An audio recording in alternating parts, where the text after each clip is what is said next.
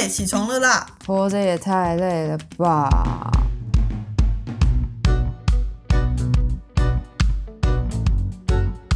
欢迎收听《小岛生存指南》。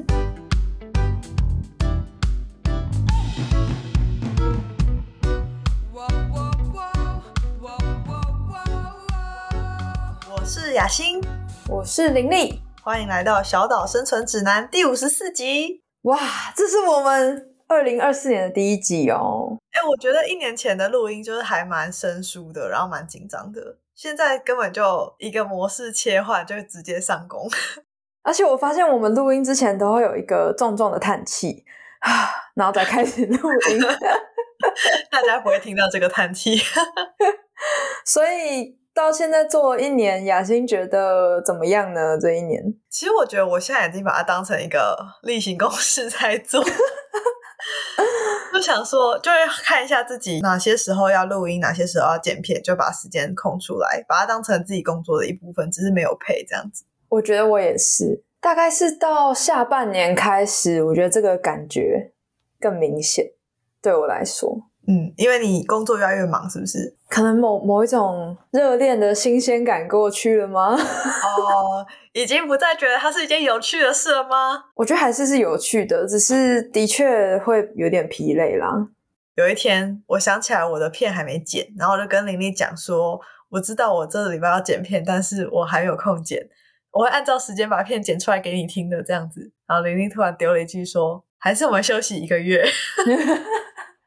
然后我就吓到，因为林丽不会轻易说出这种事情，我就想说啊，休息一个月，一月休息吗？那这样子后面二三四五六月接下去录吗？这样我们就稍微讨论了一下，嗯，我们决定要改变这个节目的形态。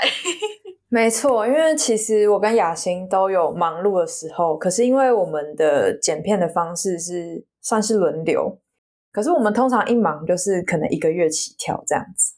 所以，我跟雅欣决定在二零二四年的小岛生存指南呢，改变成双周一更的形式，对，让自己有一些缓冲的时间。因为有时候真的，像我有一个读书账号嘛，但是我最近已经 大概一个月没有更新了吧，真的是太累了。然后，podcast 就成为我必须优先处理的事项，因为它是周更嘛，它不能因为我很忙就停下来。但我自己的读书账号是，反正是我自己的嘛，我就可以稍微听一下。我自己也觉得这样好像有一点点太舍本逐末嘛。阅读账号是先开始的，然后 Podcast 事后开始的，默默心中会对不起那个读书账号。我觉得刚才听雅欣讲，就会有一种明白，就是 当我们把小岛生存指南当做一个工作来做的时候，其实心理的状态就会很不一样。所以。双周更对我来说也是一种缓冲吧，因为我们每周要上片，然后可能中间还要互相确认一下内容啊，然后还有一些杂事，这样至少到二零二三年的尾声的时候，会觉得有一种深深的疲累感。到了十二月，我们已经开始倒数，在想说，哦，还有几集要剪，二零二三年还有再几集《小岛生存指南》就要结束了，这样子。其实还有个原因。因为我跟雅欣两个人都是线上录音，所以我们都是用线上录音的软体。可是呢，他从二零二三年底宣布说他要开始收费，然后从那个时候我的犹豫就更大了，但又觉得要放弃小岛生存指南这件事情是很可惜的，因为其实跟雅欣这一年的录音以来，觉得蛮开心，然后有很多新的火花出现。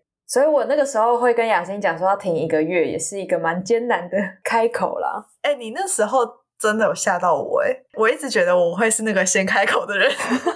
好啦 a n y w a y 就是因为我们原本是周更嘛，那大概是两个月为一季，那一季大概有八到九集。那现在变成双周更的话，我们一季改成三个月，那三个月里面可能就会有大概六七集的集数。所以，我们二零二四年会有四季小岛生存指南。那我们也会规划每一季有不同的主题，这样子就希望可以把内容做得更丰富、更扎实，然后让自己剪片的时候不要那么厌世。而且其实一季三个月这样子听起来蛮合理的啦，就是刚好春夏秋冬嘛，各一季。在我们宣布完《小岛生存指南》二零二四年的重大变更之后，就让我们一起走过二零二四的四季吧。那既然是二零二四年的开始，那我们势必要回顾一下这一年我们《小岛生存指南》的一些节目内容。然后还有跟雅欣两个人进行一场真心话的对决，好，没有问题。我超期待录这一集的，因为我觉得这是一个让我们互相了解一下对方是怎么看待这一年的合作的。还是会不会聊聊，然后就不欢而散这样？应该不会吧？我们都已经那么和平的合作了一整年嘞。你有觉得，呃，有一些原本想说有可能会出现的困难，最后是没出现的吗？我其实没有想过我们会撑那么久，哎，嗯，我这个我也是，我也觉得，尤其是在我们前几个月，因为那时候我还在全职实习，然后我们常常录音的时间都是晚上十一点，然后可能到凌晨一点多这样子。我觉得林丽比我谨慎一点，他有时候就会问说：“那我们下一季要继续吗？”我说：“继续啊，为什么不继续？” 然后他七月的时候就问说：“那我们二零二四还要录吗？”我说：“为什么不录？” 嗯，忧心忡忡。对，你是怕我太累是不是？我觉得那个感觉有点像是我们是在 dating 的两个人，可是我们并没有承诺说我们要一起经营一段关系。所以一开始录《小岛生存指南》的时候，会觉得我们现在就是在试水温，看能不能继续合作。所以就是一段时间就要 check 一下这个合作还有没有继续。所以可能如果以这个来比喻的话，今年七八月，因为我那时候刚好也刚考完试嘛，就想到说之前我们有提到说我们先做一年看看。可是我就想说，好像只做一年会有点可惜。可是我又不知道你的想法是什么，所以我才会试探性的询问。我会觉得到二零二四年可能就会真的有点像是要。进入一段承诺的关系里面，OK，我觉得这种比喻好像也蛮恰当的，因为我们在前几个月，就是可能二零二三年年初的时候，我们每一集的主题都是很发散的想，然后后来就觉得，哎，我们来定季主题好了，这样子至少可以围围绕着一个核心，然后去想周边的卫星主题是什么。我觉得这个过程就是一个 podcast 的成长曲线吧。然后我们好像也没有在管说大家 想不想听，我们只我们只管我们想不想聊，但是我们没有管说，哎，我们聊这个会有人要听吗？好像不太介意这些事，对不对？我记得我们有讨论过啦，但我们两个都得出一个结论是，如果我们聊不起来怎么办？对，有些话题好像是大家都在做，但是我们两个就觉得这好像也没有什么好讲的。就没 feel 啊，比如说，我记得上半年的话，可能就情人节之类的。哦，对，没错。后来就觉得再也不要做这种节日的话题了，所以我们后来就有减少聊到干掉，两个人都不在乎情人节。对，然后我们不知道为什么要录这个，根本应该要有一个人在乎，一个人不在乎，然后进行一场大辩论的感觉。但结果最后两个人都觉得，哦，不用过啊，没关系啊，还好吧，这样，然后话题很快就结束了。那现在我们回头看这一年啊，你有觉得有哪些是印象深刻的事情？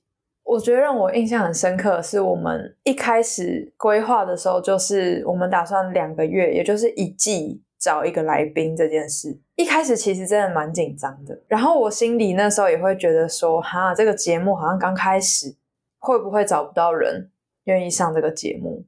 也因为这一年每一季都要找一个来宾，所以。我们 算是有稍微拓展一下我们的人际圈，我觉得还蛮意外的啦。那雅欣呢？你觉得二零二三年这一年里面，你觉得印象最深刻的事情是什么？我觉得是那个我们各自有一个月的工作高峰。你好像七月的时候要国考，然后那时候要考心理师证照，然后我是好像八九月八月底九月初那那个一那一个月就是会很忙。所以我们那时候就讲好说，那七月的时候我剪，八九月的时候换你剪，我们就把工作丢到对方身上，然后自己去忙自己该忙的事情。然后我们居然就这样撑过来了。我那我那时候每个礼拜都在剪 podcast，然后我家人就想说：“你为什么都在剪 podcast？” 我说：“因为林丽在考试，所以我必须要剪。然后接下来就换我”对，开始一直剪 podcast，我完全没有在管林丽。对，然后就觉得怎么会剪完还有，剪完还有，超厌世的。我们充分的表达我们变成双周更的一个原因。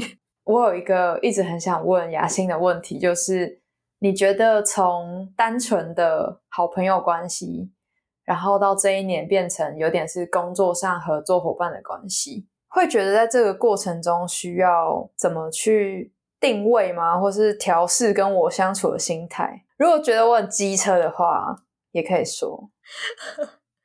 其实我觉得。一开始的确跟你要合作这件事情让我有一点犹豫，就是怕说因为合作反而那个友谊就有点会生变之类的。我自己要做 podcast 的主要理由好像也是因为那时候十点必须找点事情来做，然后就觉得林立其实是一个做，就是我知道他做事还蛮靠谱的，我会觉得跟他一起做事应该。不会太辛苦，所以我就想说，哦，可以试试看啊。那我会相信我们两个之间是可以沟通的，就如果有什么不愉快的话，我们也可以就是及时喊停，就不要让那个合作关系大于朋友的关系。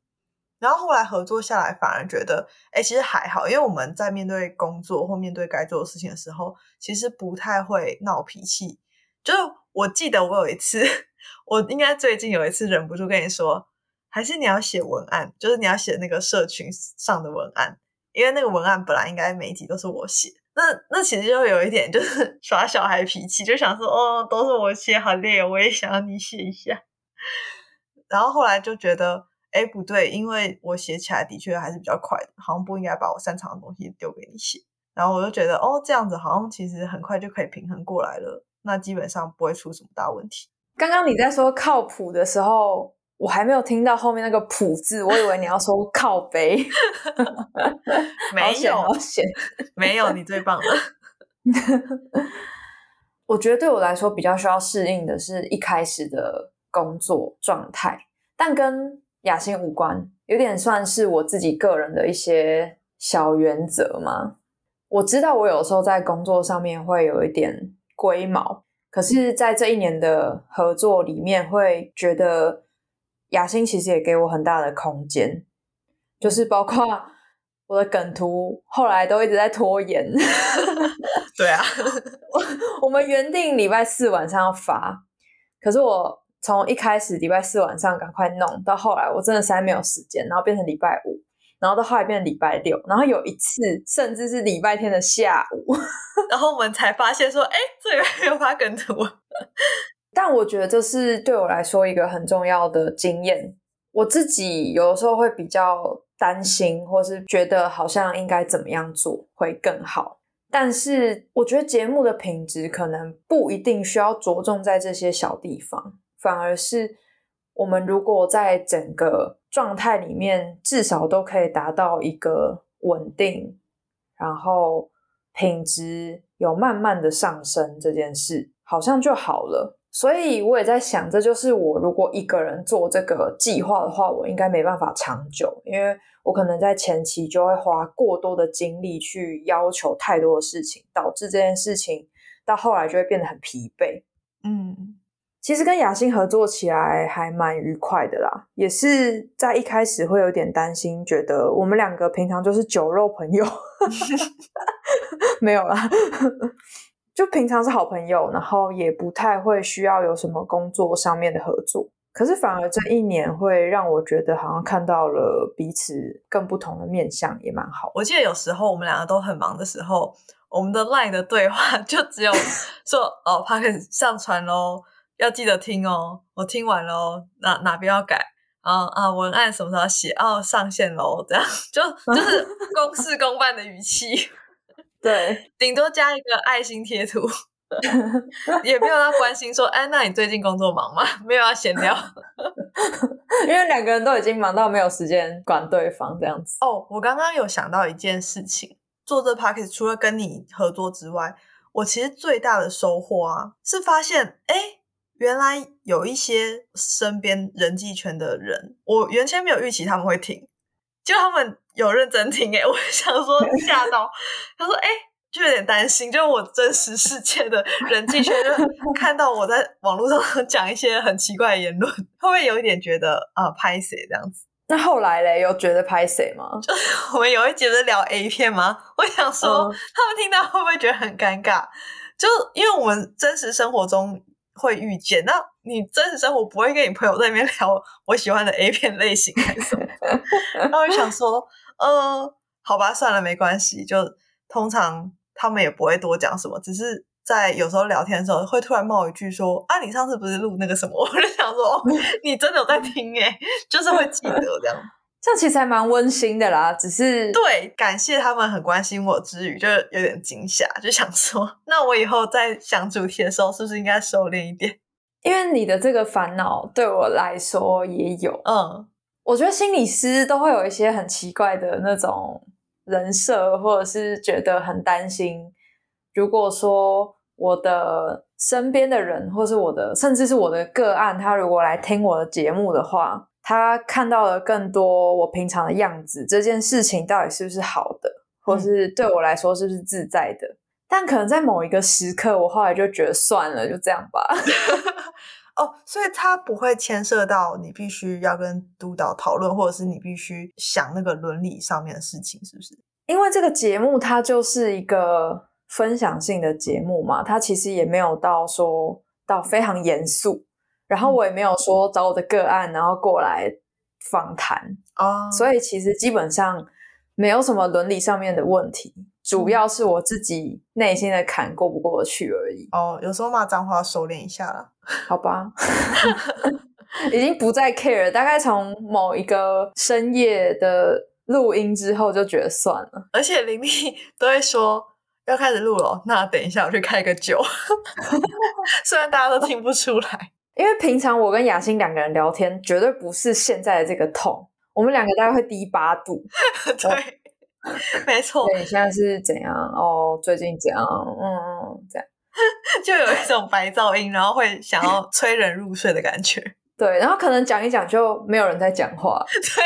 对，没错，没错，可能就会非常厌世感的看着对方，然后也不划手机，突然就不讲话，然后过一阵子又说：“哎，那那个怎样？”对对对，我们已经超日常、超自在了。超臭直男的，就 嗯，走了打球了，不要。没有，我们没有打球，不是喝酒。对你来说，做这个 podcast 有什么样的突破吗？无论是心理上，或者是功能性上。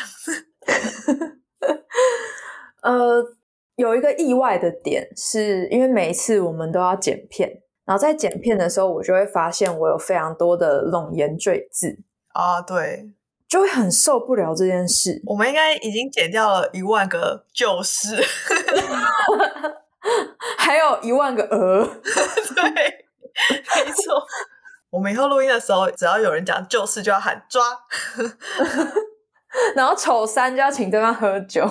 那怎么办？你现在口条有比较好吗？我是放弃，我是没有要变好，因为我现在开始接一些演讲啊，或者是。要有更多公开的讲话的场合，所以意外的有让我注意到我的冗言赘字，然后我的讲话的一些习惯，包括我的共鸣腔的位置，所以也算是另外一种收获吧。因为很少人会把自己的声音录下来，然后回去听，但是只要一回去听，就觉得哦，我自己讲话是这样，好可怕。我在讲什么？对，所以我们很不专业的录这个节目，但是希望可以渐渐变得专业。但是那个渐渐可能大家也感受不到，就真的是很慢，可能五十年吧。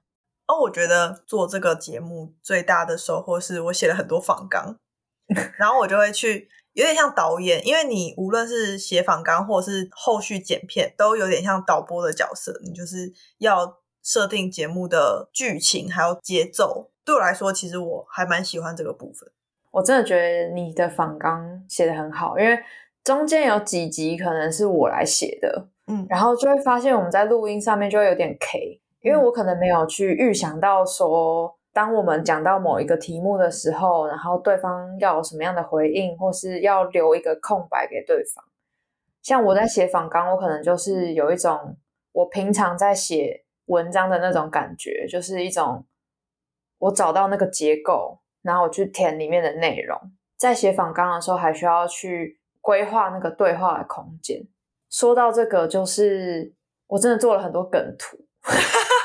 对我们所有梗图都是林立做的哦。我们现在是那个分工大公开吗？我对做梗图就完全没兴趣，但林立是不是非常擅长？我其实常常会觉得脑袋一片空白，然后我就会去看一些梗图账号，他们可能是怎么抓那个节奏的。然后一开始雅欣有提醒我说，是不是不要那么 focus 在我们节目上面去做梗图？所以其实中间有一段时间，我是把它做成一种大家都比较有共鸣的。嗯，然后我发现我有点难做到这件事。嗯，然后刚好因为其实我们那时候节目也做了一阵子，那可能有一些听众，所以又再回来做我跟雅欣之间的梗图，然后发现其实回想也还不错。最近甚至有做成影片。的反应也蛮好的，所以今年二零二四年呢，我们没有更新的那一周就会是梗图上线哦。那你的梗图就让大家敬请期待。好，那在二零二四的第一周呢，想要问一下林丽最近的生活过得还好吗？因为上次我接到林丽的电话，可能是听她抱怨。我在十一月的时候传讯息给雅欣，然后跟雅欣说我是负能量超人。的确，就灌输一大堆负能量给我。对，现在都结束了吗？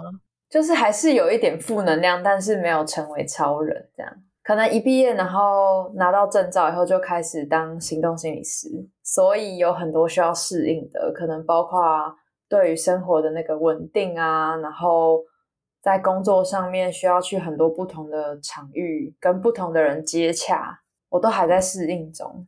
不过也觉得还蛮幸运的啦，就是可以很快的接上工作，一路从毕业考照，然后到工作，都整体来说都蛮顺利的。还是你要聘请我当你的行政助理？一月工作没有很忙，一月可以接你的行政助理。你不是一月还要来找我玩吗？对啊，就是因为没有很忙，所以才可以找你来玩啊。林丽找我去嘉义的时候，我有点犹豫，因为我想说，哈，高铁趟这么贵，要花那么多交通时间。而且我知道嘉义人很多，现在大家都很喜欢去嘉义玩，不知道为什么，就很多只要是有名的店就都要排队，我就有点头痛，想说真的要去嘉义找林丽吗？可是后来林丽说哈，可是没有人跟我一起喝酒，我就想说好好好，为了喝酒我过去。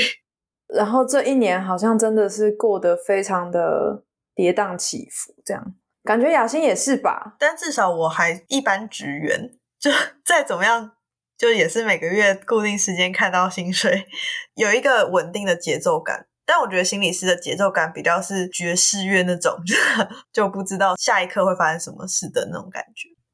那如果说今天有一个朋友想要找你来合伙，可能比我们做小岛生存指南还更认真，然后要投入金钱还有时间成本进去的那种。那在答应这个朋友之前。你会考量哪些条件？我觉得对我来说有点尴尬哎，就当然会希望这个人是我非常相信的人，可是你知道，期待越大，失望越大。那如果你跟他合作的不愉快，你又会对他感到非常失望，那你们友情也一定会生变吗？有点像是投资理财有赚有赔的那种感觉。就你既然要跟他合伙，你就必须要先想好，说我们有可能会不欢而散。我我会我会往最坏的方面想。然后再来就是，那我投进去的这笔钱，那要是我可以负担的，而不是因为很相信你，所以就倾家荡产，或者是拿出我很 大部分的资金，然后放在这件事情上面，就这是一个风险控管的概念。